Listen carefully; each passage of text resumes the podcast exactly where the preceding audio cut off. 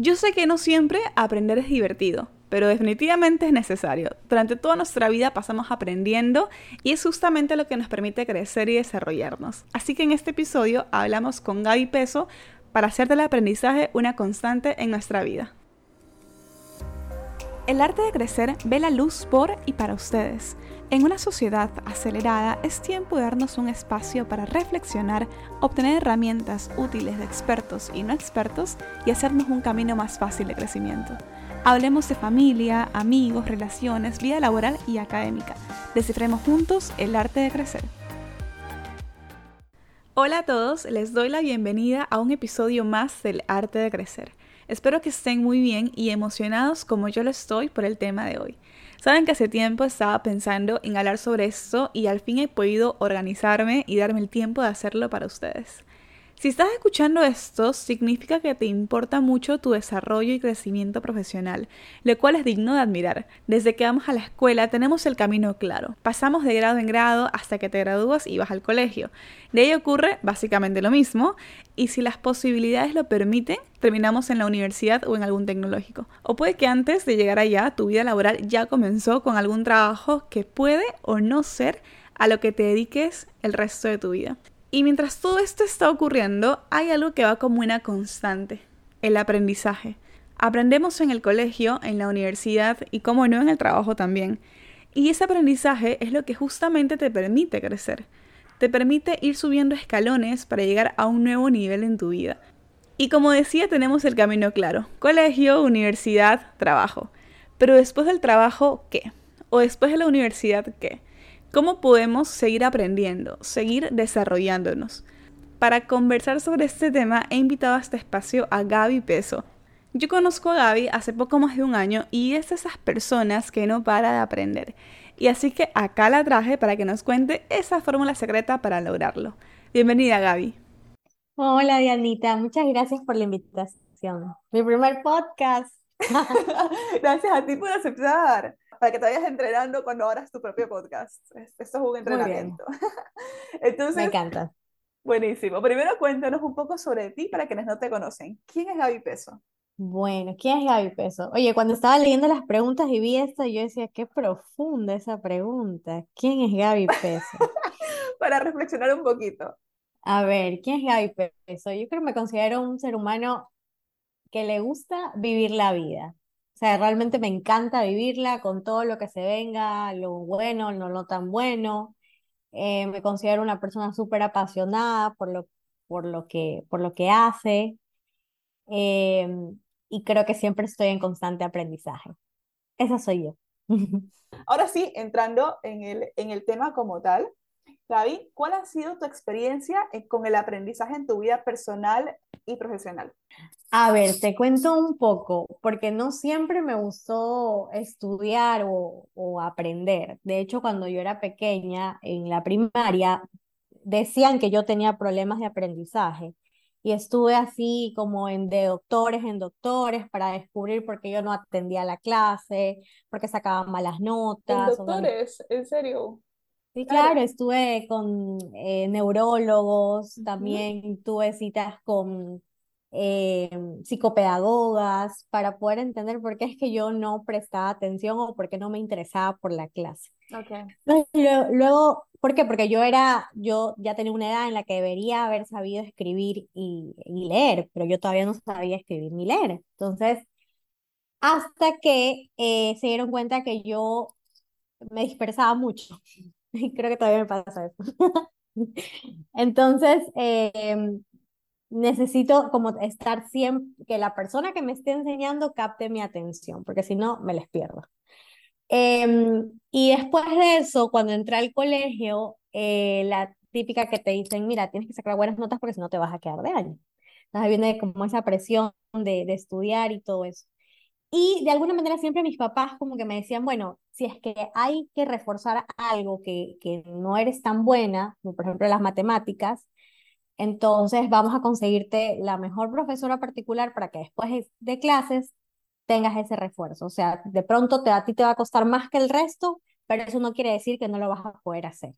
Entonces ese chip como que se me quedó grabado siempre, ok, mi camino es distinto al de las otras personas, pero no, eso no quiere decir que yo no lo pueda lograr. Entonces de ahí yo creo que mis papás, mi mamá y mi papá eh, influenciaron mucho en mí como en ese de, de querer siempre ser curiosa y de querer siempre como, como aprender y no quedarme solamente con el no sé o, o esto es difícil para mí o yo no soy buena para esto, porque yo misma me demostré que las profesoras decían que yo era una vaga, que no sabía, pues yo misma demostré que, ok, le puse un poco más de esfuerzo que el resto, pero lo hice y me gradué del colegio, no me gradué con malas notas, de hecho, cuando estuve en la universidad tampoco me gradué con mal promedio, me gradué con un promedio de 96 sobre 100.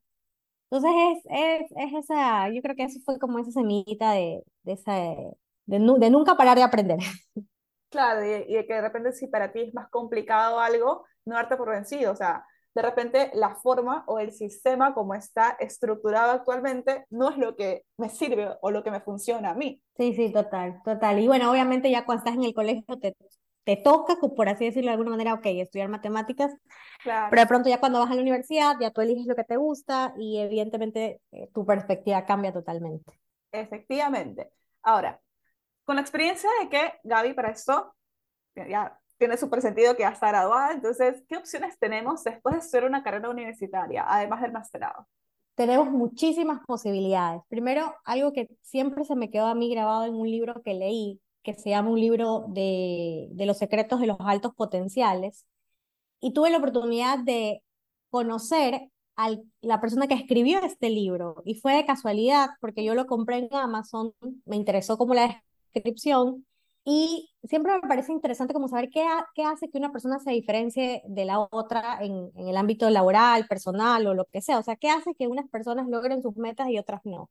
O, o que unas como que lo dejan en deseo y los otros logren lo que, lo que quieren. Entonces, cuando leí este libro yo, y yo le escribí al, al autor, eh, y me acuerdo que hicimos una videoconferencia y, y, hablamos sobre su libro y hay algo que ese libro dice que es mucha realidad los altos potenciales siempre, siempre tienen ganas de aprender. Y en ese aprender, cuando tú aprendes, tú estás desarrollando la habilidad que, que es la agilidad.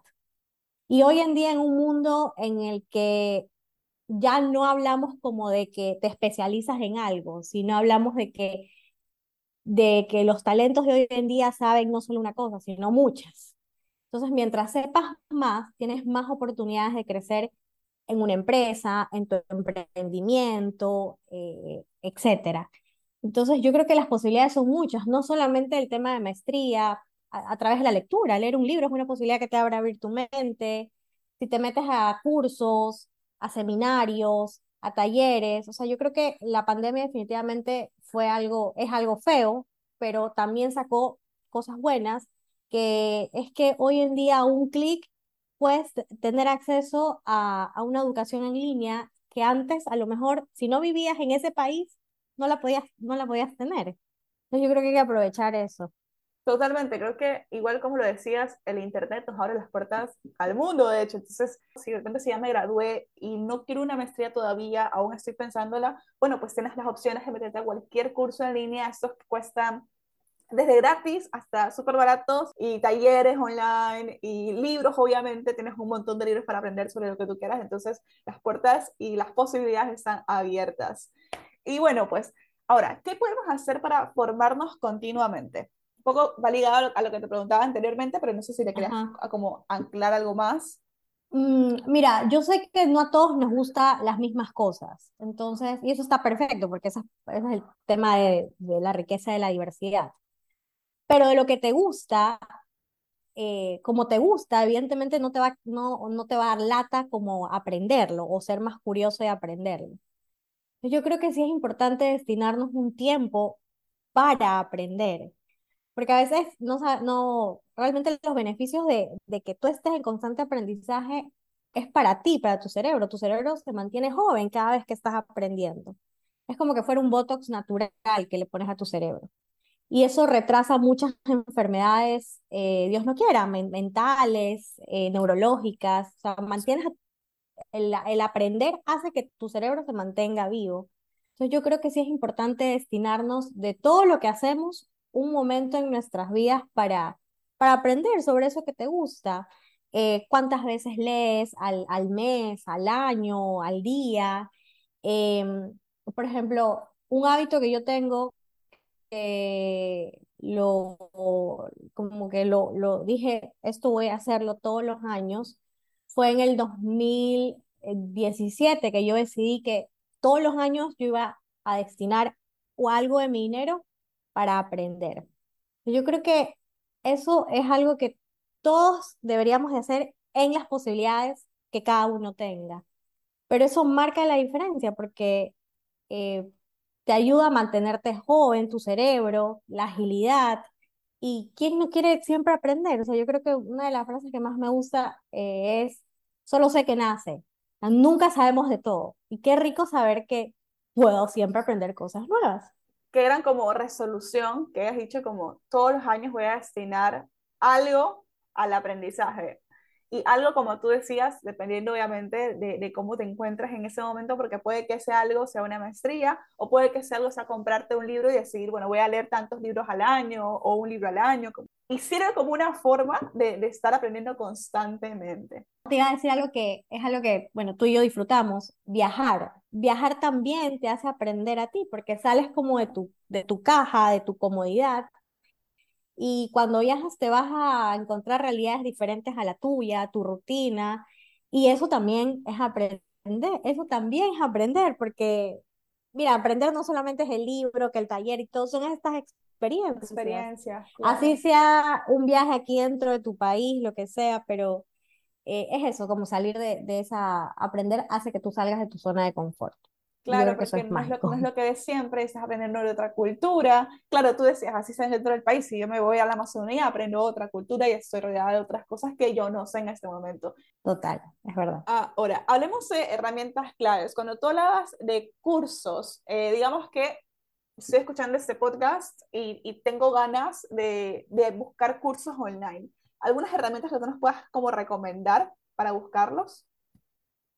Eh, mira, la plataforma de Creana es súper buena. Tiene cursos que son muy puntuales y para lo que tú específicamente quieres aprender.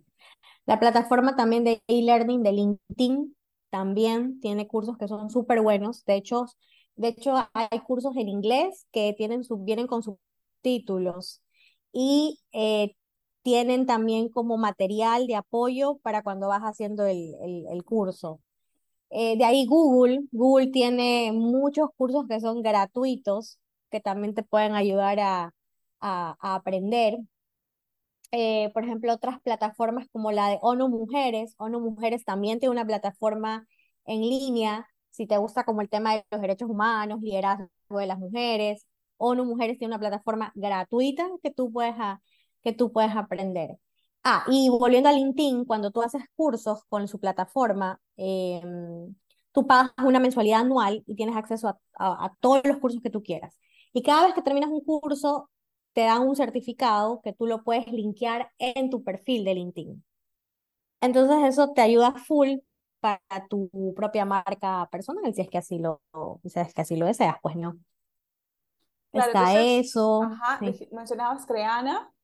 Eh, bueno, yo también he usado Creana, es muy bueno, así que también lo recomiendo. Es, es una buena eh, lugar. LinkedIn no sabía que tenía cursos, esto es súper bueno, porque no sabía que tenía cursos. ¿Tiene cursos gratis también o solamente es mediante la paga? Eh, es mediante, mediante pago, mediante pero No, no es tan caro. El, el año cuesta, el año, ojo, año Ajá. cuesta 50 dólares. Eh, y puedes hacer todos los cursos que tú quieras y te dan certificados, certificados. que los puedes linkear a tu, a tu perfil. Claro, Ajá. buenísimo. Claro, Creana también te da certificados. Google sé que también te dan certificados porque en algún momento, en alguna clase de la universidad, el profesor nos mandó a hacer un curso en Google, entonces sé que te dan certificados y también son súper buenos. Yo le podría añadir doméstica, que es la española. La también, sí. Española, ajá, ahí hice un curso y también es súper bueno y también con certificado. Entonces, hay algunas opciones, ¿no? Como para meterte y en Creana tienes de todo, o sea, en Creana yo me acuerdo que había cursos hasta de cómo hacer una hamburguesa, hay de todo, entonces la verdad es que sí, el, el abanico está totalmente abierto. Total. Ya lo mencionaste, pero lo voy a recalcar. Yo sé que eres una lectora, así que no puedo dejar de preguntarte por algún libro que nos recomiendes y por qué nos recomiendas este libro. Eh, de Víctor Frank, El hombre busca del sentido. Creo que todas las personas deberían de, leer ese libro. ¿Cómo ese libro es... Eh, Víctor Frank fue el creador de la logoterapia y él ¿Es la logoterapia? estuvo en... La logoterapia es como el la búsqueda de, tu, de que todos los seres humanos tenemos eh, de nuestro propósito de vida, ah, del sentido por el cual te levantas, ese sentido que hace que tú te levantes todas las mañanas y hagas lo que hagas. Y habla mucho como esa libertad emocional. Entonces, eh, él creó la logoterapia y él la creó o la fue construyendo eh, cuando estaba él en los campos de concentración de la Segunda Guerra Mundial. Y él dice que él sobrevivió a la Segunda Guerra Mundial viendo lo que veía, eh, con todas las atrocidades que vio, gracias a que él se mantuvo como enfocado en su propósito, en su sentido de vida y en esta libertad emocional que tenía, pese a que no tenía esa libertad física porque estaba en un campo de concentración. Entonces, yo creo que ese libro todos los seres humanos en esta vida tienen que leérselo. Oye, qué fuerte, o sea, qué fuerte y qué bello el que él dentro de la situación donde se encontraba podía hablar de libertad emocional o podía hablar de libertad en, en general, es como hablar de libertad en esta situación y que lo haya puesto ahí, voy a salir corriendo a comprarme ese libro. David, ¿algún mensaje adicional que nos quieras compartir? ¿Que creas que se está quedando algo que sea importante? Un mensaje, yo creo que podría como alentar a todo el mundo que, que nunca paren de aprender, que todas las cosas que vives en tu día a día también son aprendizajes, o sea, hay aprendizaje formal, el informal, pero que siempre estés abierto a, a aprender. Mientras estás abierto a aprender, yo creo que siempre eso deja abierta la puerta a que nos transformemos como seres humanos. Así que nunca dejen de aprender.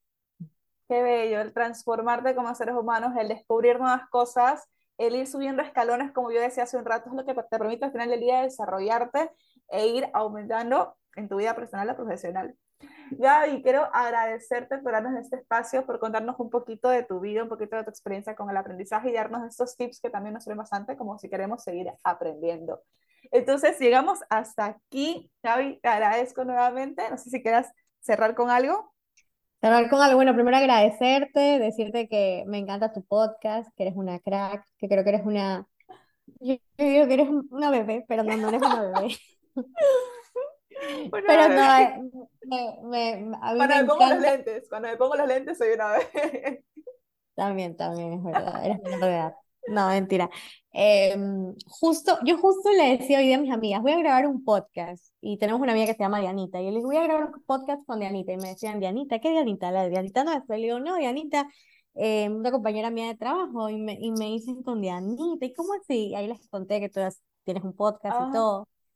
Entonces, a mí me parece increíble que eh, a veces por vergüenza dejamos de hacer muchas cosas. Y yo creo que qué chévere que tú no hayas pensado en la vergüenza y te hayas lanzado y estés mostrando tu talento. Ay, gracias. No, o sea, la vergüenza creo que todos la tenemos, pero es cuestión de lanzarte y de, y de hacerlo y de decir, hay que hacerlo igual porque es lo que me gusta. Entonces, gracias David. Gracias a todos los que nos han escuchado hasta este momento. Ya saben, si quieren compartir este contenido con alguien que ustedes consideren que les puede servir, estamos en Spotify, Apple Podcast, Deezer y más plataformas que las encuentran en mi link de Instagram. Y bueno, pues de aquí nos vemos hasta el próximo jueves.